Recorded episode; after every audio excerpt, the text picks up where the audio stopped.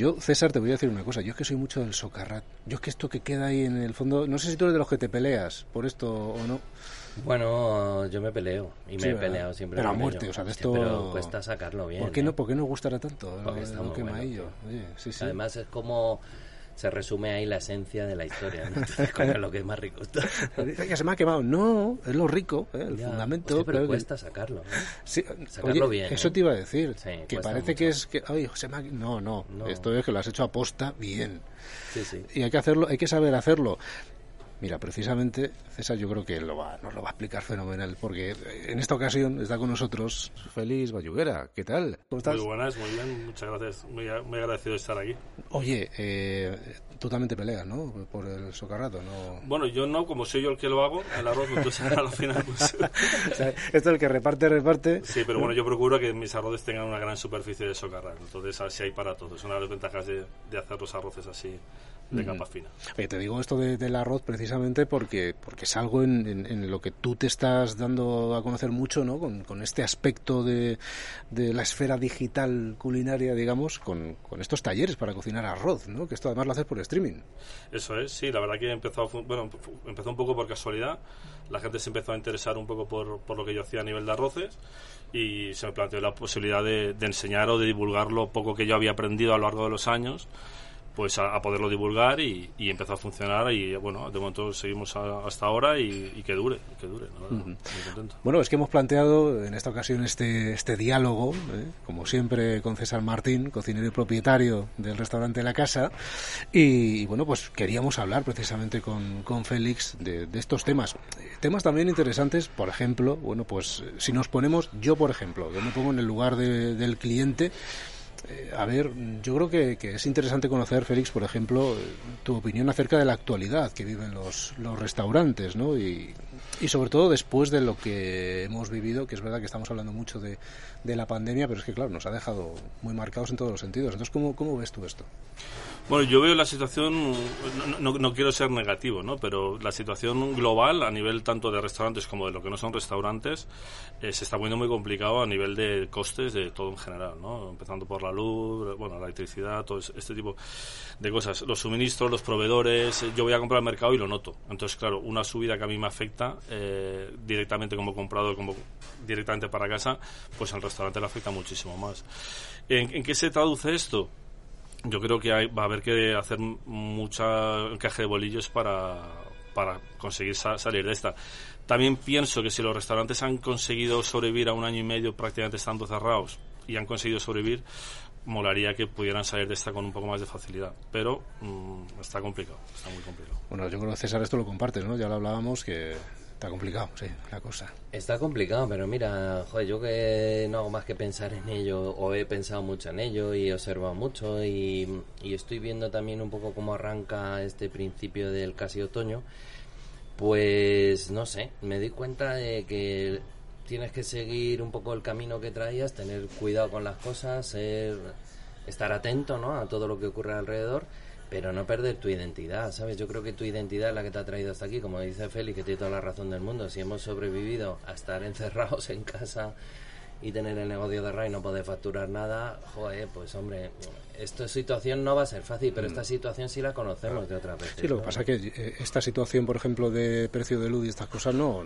antes no, o sea, a ver, te costaba y tenías tu factura, pero es que ahora mismo, no sé, se ha doblado a lo mejor casi. o- Sí, se ha doblado y hay otros costes que también han subido mucho, pero mm, es lo que decía yo en una entrevista hace unos días, ¿sabes? Que, joder, que qué difícil es que a nosotros nos suba todo en desproporcionadamente, o sea, un poco así a lo Sí, loco, claro. y que nosotros no podamos repercutir eso por honestidad con tu cliente, que por otra parte, y lo digo mucho, joder, es el que te ha ayudado a salir Claro, de aquel claro, claro. confinamiento y el que te ha mantenido vivo en ese momento, ¿no? Y, y ahora no le vas a devolver tú la historia a su Mm. Que Félix lo hace por streaming, que eso es luz. O sea, también en este caso también. Sí, bueno, pero comparado con tener 40 cámaras, un, o sea, un ratio o lo que sea, al final, es, o sea, nada, no es nada. O sea, Yo particularmente lo estoy sufriendo más a nivel doméstico de como cualquier otra persona. Mi negocio, entre comillas, o esa parcela de, de ingresos eh, casi no, no ha sufrido la subida, ¿no? Al fin y al cabo. Oye, ¿por- ¿por qué decidiste el arroz en concreto? Bueno, como mi alias indica, ¿no? me, me doy a conocer en las redes como Cook Obsession, Sí. yo padezco un trastorno de obses- obsesivo, básicamente por muchas cosas. Entonces, a la que me interesa algo, pues voy un poco a saco. Y, y me pasó con el arroz.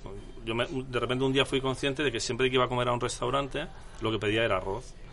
Y cuando ya me formé a nivel de, gastronomía, porque estudié cocina y ya me formé y ya, ya empecé a tener bases, dije, ostras, pues voy a intentar hacer el arroz que me gustaría comer y, y no encuentro eh, habitualmente en las cartas de los restaurantes. Entonces, bueno, empecé a investigar y a comerme la cabeza y a intentar descifrar, eh, por ejemplo, cómo se podía hacer el socarrat siempre de manera prácticamente científica, ¿no? O sea, ¿por qué tiene que ser una lotería cada vez que haces un arroz, tenerte que estar peleando con los fuegos y pues intentar un poco metodizar el proceso para poderlo eh, hacerlo mucho más fácil y luego con el futuro pues lo he podido democratizar, ¿no? Compartirlo con más gente. Y, O sea, que lo has conseguido. bueno, eh, Conseguido que científicamente, entonces. bueno, eh, a ver, es un cúmulo de cosas, ¿no? No me quiero poner la, la medalla de que... O sea, yo no he descubierto nada, es Es ciencia. que César te está mirando diciendo, joder, pues pásame a ver cómo es la ciencia. No, a ver, a ver, eh, es ciencia, yo no he descubierto la ciencia, pero sí me, he conseguido metodizar una forma de hacer arroces que podrá ser mejor o peor, podrá gustar más o menos, pero es una forma que es la que a mí me gusta hacerlo y es la que divulgo y funciona, si se hace bien funciona. Esa, esa pequeña medalla sí me, me la puedo poner, la de haber descubierto América no me la puedo poner, eso está claro. No, bueno, César también eres muy de arroz. También. Sí, además yo tengo que decir que yo he hecho el curso de Félix Ajá. y a mí me ha gustado mucho, la verdad. Y además ha conseguido algo. Bueno, ha conseguido muchas cosas él, ¿eh? aunque él es bastante modesto y eso, y no lo va a decir, pero te lo digo yo. Ha conseguido que a su curso acuda particulares, ¿vale? Con inquietud Sí. por, por el curso, pero profesionales también, ¿sabes? Porque en el fondo y la realidad es que profesionalmente nadie aplicaba un método tan exhaustivo como el que él aplica para hacer arroces de esta manera, secos.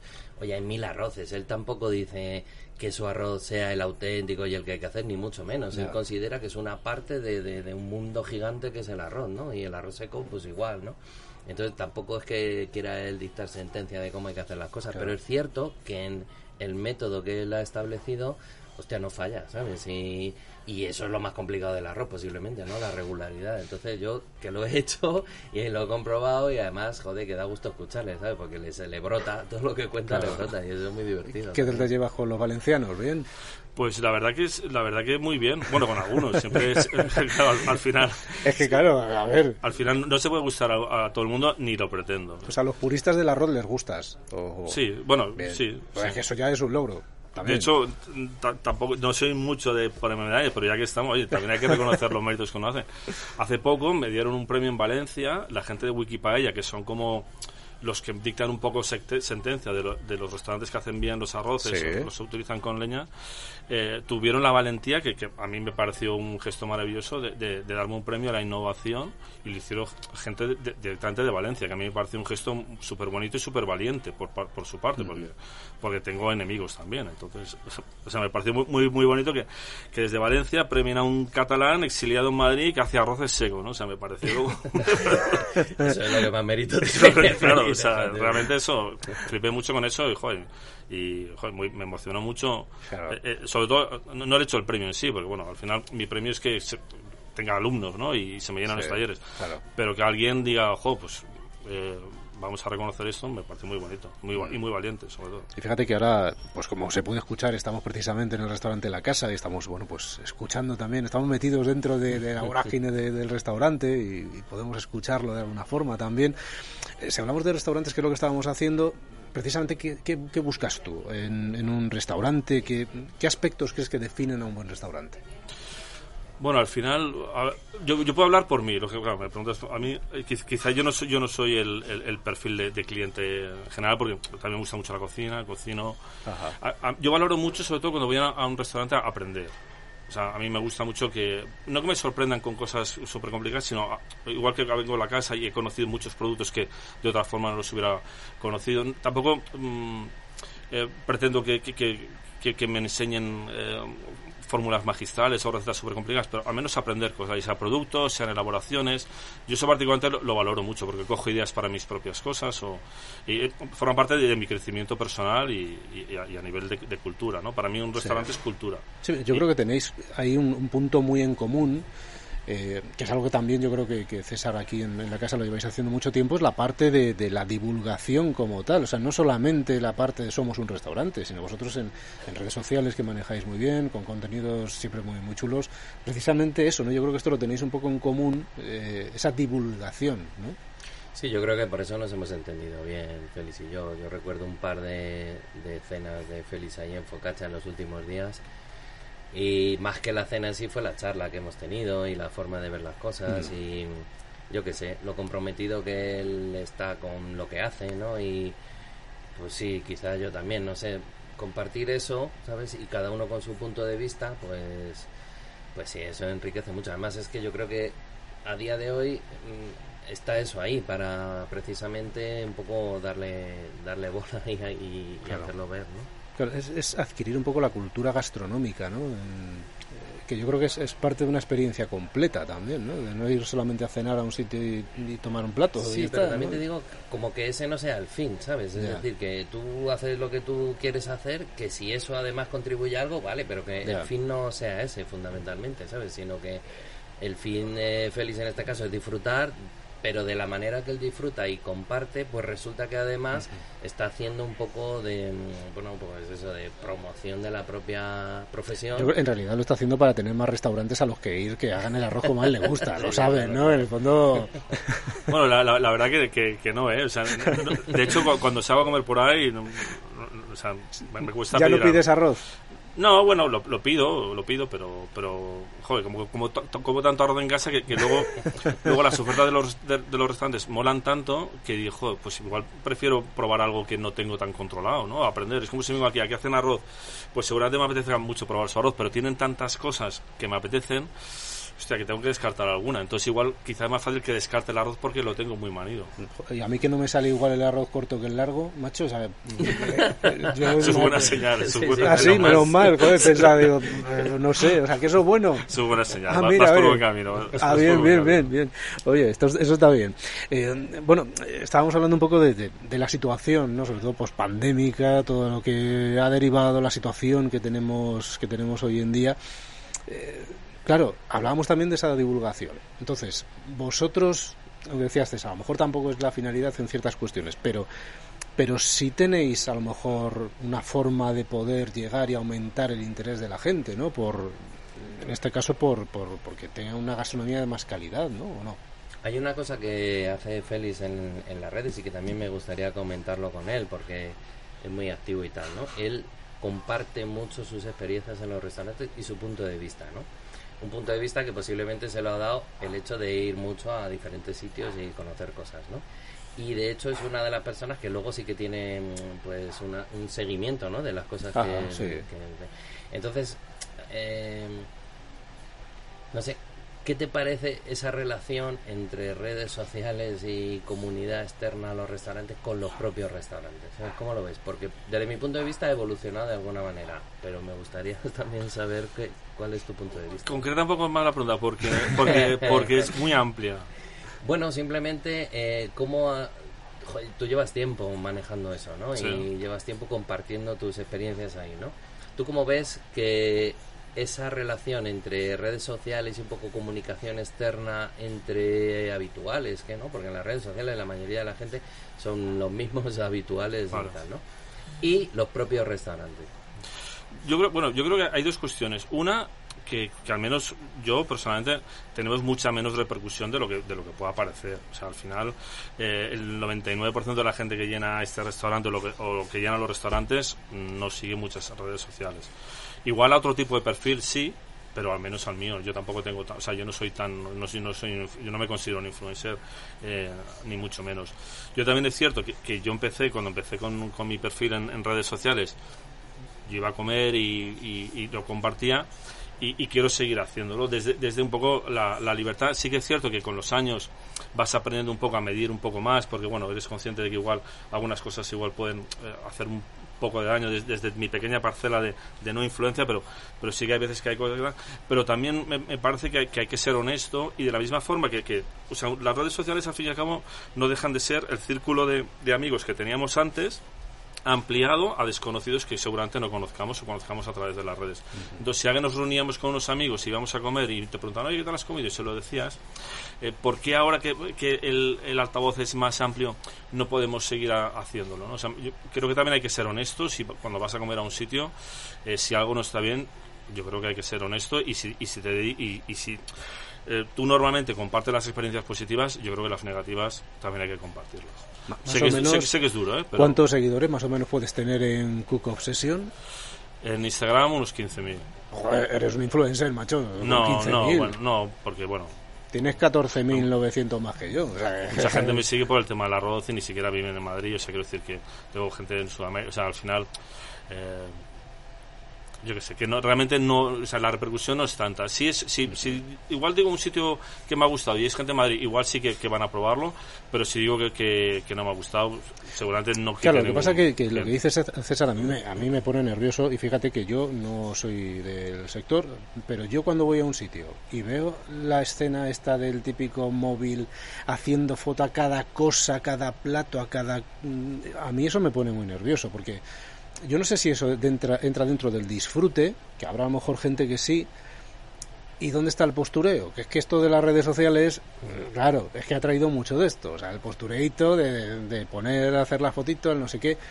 Y luego, por otro lado, yo aquí voy a dar caña, ¿eh? porque yo por otro lado veo que la gente con esto las redes sociales de repente se han pensado que son críticos de cocina y entonces que van a un sitio y que a mí me importa su opinión mm, devastadora sobre un sitio. Es que, mm, pues a lo mejor a él no le gusta por lo que sea.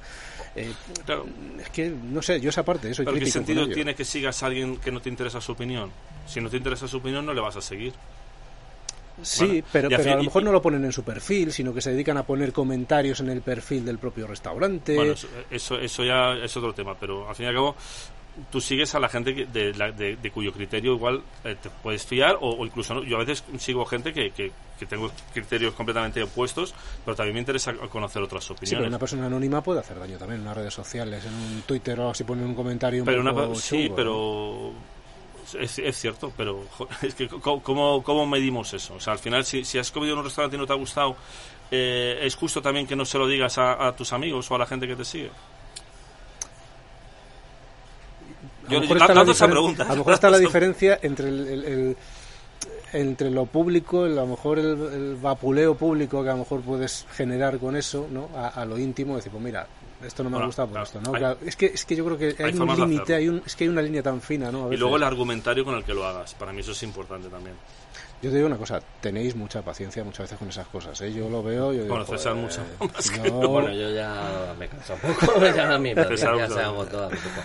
A ver, mira, yo, mi punto de vista es que mm, la, los que estamos, porque yo también he estado ahí bastante activo y tal, ahí en esta red social. Vamos a hablar de sobre todo Twitter y Instagram que quizás sea la sí Instagram por fotos sí, Son, perfiles diferentes sí sí pero bueno que son un poco las que parece que te da la sensación de que el mundo está ahí metido, ¿sabes? Y la realidad, que lo ha dicho Félix antes, es que eso es un porcentaje muy pequeño de la historia. Entonces quiere decir que si alguien considera que algo no le ha gustado o tiene algo que decir, que por supuesto, en la misma libertad que lo puede decir en persona o a un amigo, lo puede decir ahí, porque no, no pasa nada, ¿sabes? Yo, pero la influencia que eso pueda tener por miles de seguidores que pueda tener eh, no es tanto, ¿sabes? No es tanto. Igual que la influencia de que alguien salga entusiasmado y te diga que el sitio es la hostia, que te lo vaya a llenar de gente, ¿sabes? Tampoco eso es real, ¿sabes? Es decir, la gran mayoría de la gente no está metida ahí todo el día contando sus historias. Afortunadamente. Bueno, yo es lo que veo, ¿sabes? no, pero es cierto, ¿eh? yo, comparto. Y fíjate que, que, a nosotros, yo que sé, todavía a día de hoy nos sigue llamando gente para reservar en Focaccia, ¿sabes? Que no se ha enterado que eso ha cambiado. ¿Y por qué te dijo, eh, ¿cómo no lo vas a saber? Coño, pues porque es que no tiene por qué saber, ¿no sabes? Hay otras realidades.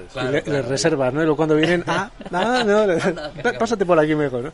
No, sí es verdad, lo que pasa es que yo quizá me, me quedo en eso de que pues que se corrige en privado y se felicita en público, ¿no? Muchas veces que yo casi me, me, gusta más ese, ese perfil. Pero es verdad que nos pensamos que, que, la vida transcurre mucho en redes sociales, que es verdad que está ahí, pero a lo mejor es cierto que, que no, que no tanto. Y, además yo me imagino, Félix, que tú lo ves en la, en la gente que, que va a hacer los talleres contigo, ¿no? Que, que realmente lo que es es un gusto por, por aprender. O sea, en este caso es sí que supongo que es cero, prácticamente postureo, ¿no? Claro, lo que pasa es que, ahora, ahora mismo eh, estamos casi mezclando dos, dos, facetas mías. Una, la, que es la, difusión del arroz, que va por un lado, y luego otra, mi afición a, a, llenar el buche, a comer y disfrutar, ¿no? claro, son, son, cosas realmente... Muy relacionadas, pero... Muy relacionadas porque yo no hubiera, no me hubiera puesto a investigar el arroz si no me, me, encantara comer. No hubiera estudiado cocina, porque yo ante todo a mí lo que me gusta es comer. O sea, eso lo tengo, lo, tengo clarísimo. Y claro, al final se mezclan los dos mundos, pero no quiero, no quiero dejar de, de, hablar de restaurantes por el hecho de, no, como ahora doy talleres y igual tengo clientes eh, o alumnos que, tienen restaurantes, pues eh, yo quiero seguir siendo honesto. ¿Eso te, te corta un poquito o no? Eh, procuro que no. Pero, pero también, o sea, también entiendes las cosas, quiero decir. yo, yo ahora igual soy un poco menos patoso que antes porque con la edad vamos madurando, vamos aprendiendo y, y bueno, hay cosas que igual escribía hace cinco años que digo, joder, pues igual pues igual no había que hacerlo. pero, claro, porque también vamos aprendiendo, o sea, ¿no? Somos humanos y, y, metemos la pata y pero bueno, lo importante es saber rectificar, ¿no? Eh, fíjate que eso también me imagino que forma parte de la, de la educación. Los, los tres somos padres eh, y mm, y eso eh, también, tú tienes una hija, ¿no? Me parece. Una hija de 5 años. Eh, y que también le inculcas, ¿no? El interés por, por la comida. Entonces, esta parte educacional, ¿no? De educar a los hijos en buen comer, que esto, pues César y yo lo hemos hablado muchas veces, ¿no? Que esto es importante también, ¿no?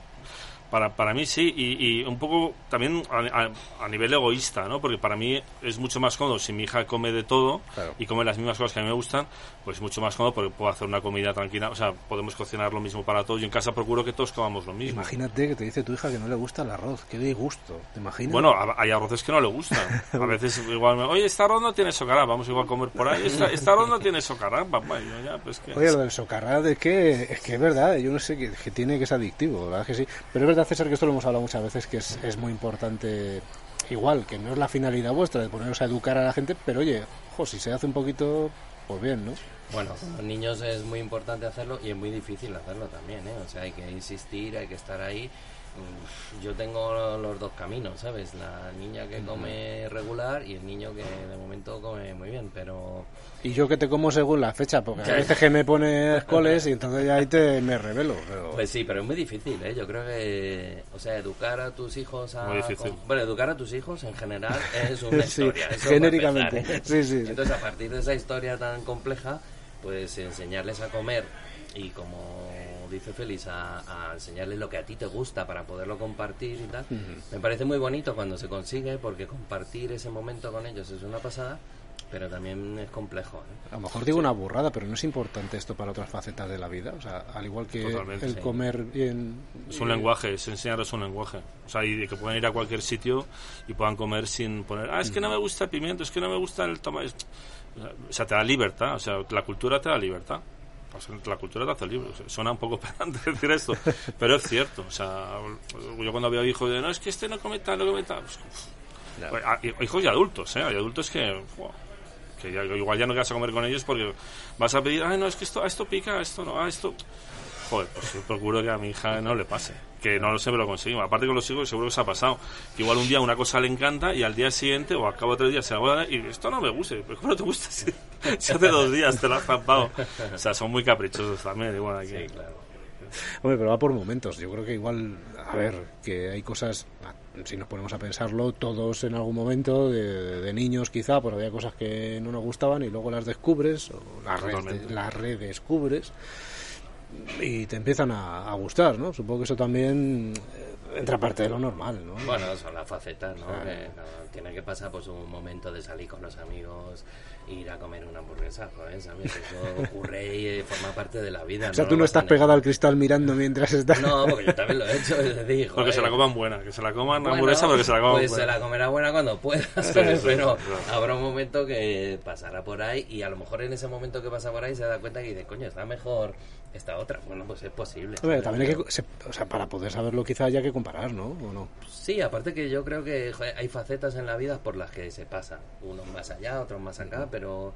Y que no tiene nada de malo ni de bueno. Lo, lo mejor que puedes hacer por ellos es irles inculcando tú un poco tu Claro. camino, lo que tú consideras mejor, y que eso vaya calando y que, bueno, pues se mezcle con las facetas habituales de la vida. yo Pero me imagino que para saber, Félix, que a ti eh, el arroz que te gustaba de verdad tuviste que probar muchos que no te gustaron nada. Entonces al final es ensayo-error casi, ¿no? Sí, sí. Y luego también tener un arroz, un ideal en la cabeza de arroz que, que, que no estaba. Un poco eso de so- soñar un arroz que, que, que no, que no se hacía. Bueno, pues intentar pelear un poco para, para hacerlo. Jope, también habrás hecho muchos, ¿no? Hasta conseguir el método exacto. que Siempre tienes. digo que, que he tirado muchos. Claro, claro. Que no, que no es cierto, no los he tirado, pero... pero, pero o sea, o sea, has comido mucho entre sí. duros y pasados. Sí, sí. O sea, mi dentista está súper contento. No, estoy, estoy exagerando, pero, pero siempre que quieres llegar a... a- no, no quiero hablar de excelencia porque tampoco Sí. es eso, pero cuando quieres llegar a un nivel muy alto, o sea, requiere, mm, o sea, requiere sacrificios y, y meter la pata y equivocarte, equivocarte, equivocarte y no tirar la toalla. O sea, es, es el precio. O sea, Jo, pero luego mola mucho cómo se te llenan los cursos de rápido, ¿eh? Yo cuando los abres... bueno, de, rápidamente- de- de momento no, no me puedo quejar. Oh, pues llevas ya tiempo haciéndolo, sí, además, ¿no? sí, está la tercera temporada. Joder. A ver, a ver lo que dura. Más o menos cuánto de media tienes de gente. No lo digo. Secreto profesional. Bien, bien.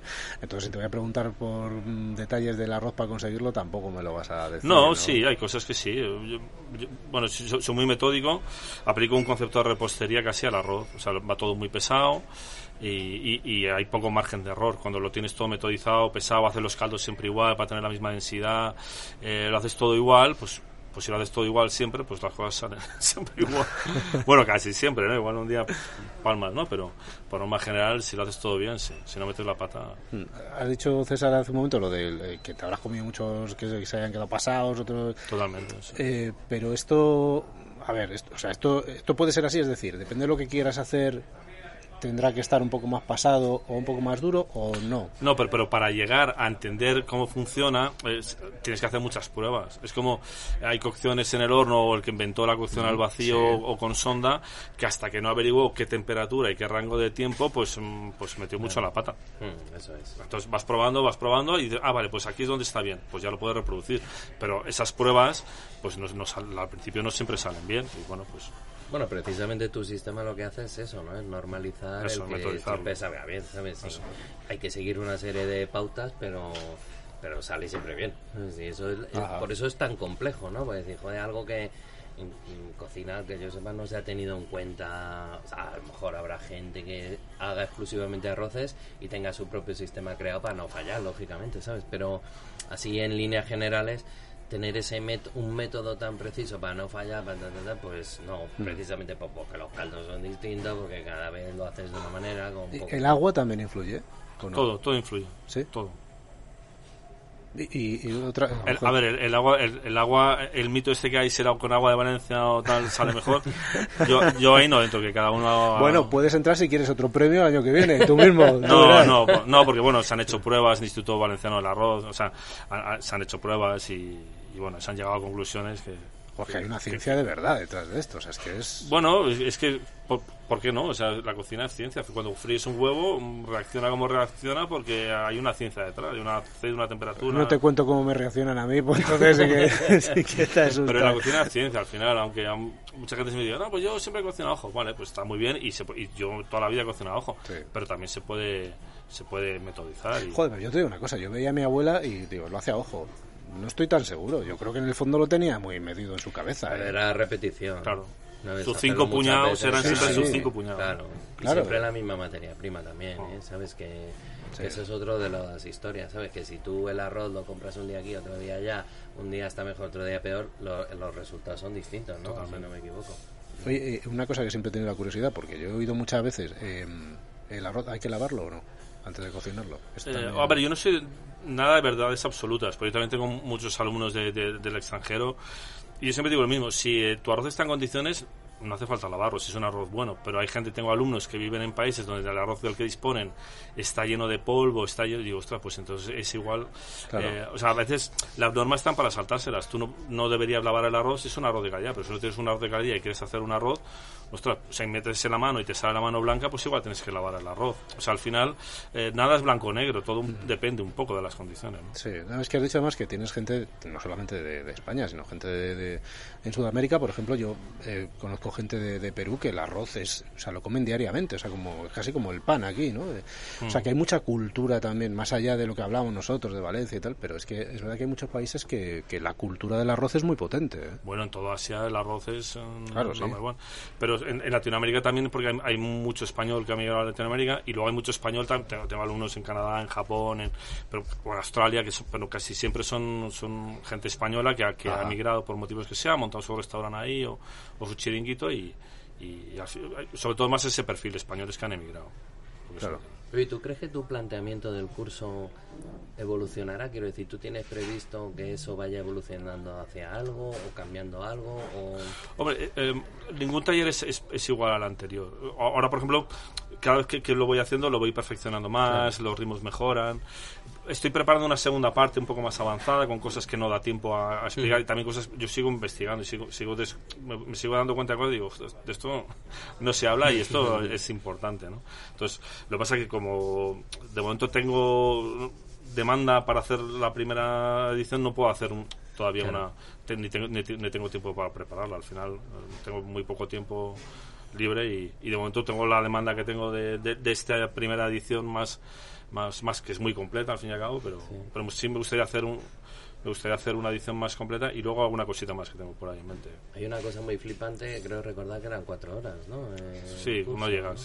depende del día, depende de las preguntas. Bueno, pero aproximadamente. Tres horas y media, sí. Entonces tú, cuando lo planteas que son cuatro horas de tal, la primera dices, hostia, ¿sabes? Cuatro horas hace mucho tiempo, ¿sabes? Mm hostia, primero se pasa volando, cuando te quieres dar cuenta ya estás liado ahí con el tema y se te... Es verdad, ¿eh? Que es así, se te pasa volando y segundo es que cuando termina dices, hostias, aquí hay todo un mundo todavía por, por ver y, estamos hablando de, de, un plato en concreto, ¿sabes? Y, la verdad que es un flip. ¿eh? te, veo que, te veo que vas a repetir, entonces. ¿eh? Bueno, si él hace una segunda parte o hace algo más, o dentro de X, porque se me habrá olvidado, pues, pues seguramente sí. Una, una del arroz con leche, que a mí yo personalmente me interesa. me encanta el arroz con leche. ¿También, también tiene su ciencia? No, no, no, no, me he puesto Mira, ya te he dado una idea. No, ojo, al final.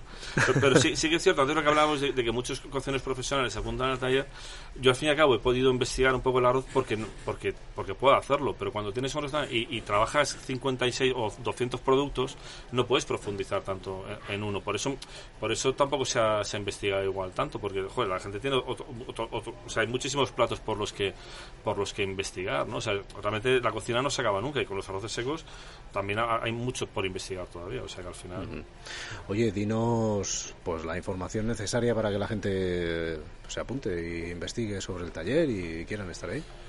Pues eh, bueno, mi, mi, alias en las redes es Cook Obsession, Cook-Obsession, con, es con varias S y tal, varias O's, es un poco lío, la verdad que si lo llego a saber cuando empecé no, me pongo este, me hubiera puesto un 2, 3, 4 o algo así. Pero bueno, bueno supongo que, bueno, igual en la página del podcast o algo así se puede poner ahí un link o algo y, un link a Instagram o lo que sea y ahí toda la información estará disponible. Pues, pues nada, oye, que, vamos a ir pidiendo ya, ¿no, César? Que yo creo que ya son horas de, de, poner. Que yo creo que el arroz ya debe estar hecho. Bueno, vamos a verlo.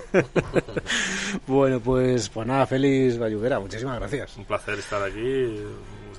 muchos años viendo y siguiendo a la casa y escuchando todos los podcasts, bueno, la, la radio que hacíais y ahora estar aquí pues es como un poco un sueño, ¿no? De, corazón lo digo. Pues bueno, lo estamos disfrutando aquí en, en la casa. ¿eh? Y César Martín, gracias por recibirnos.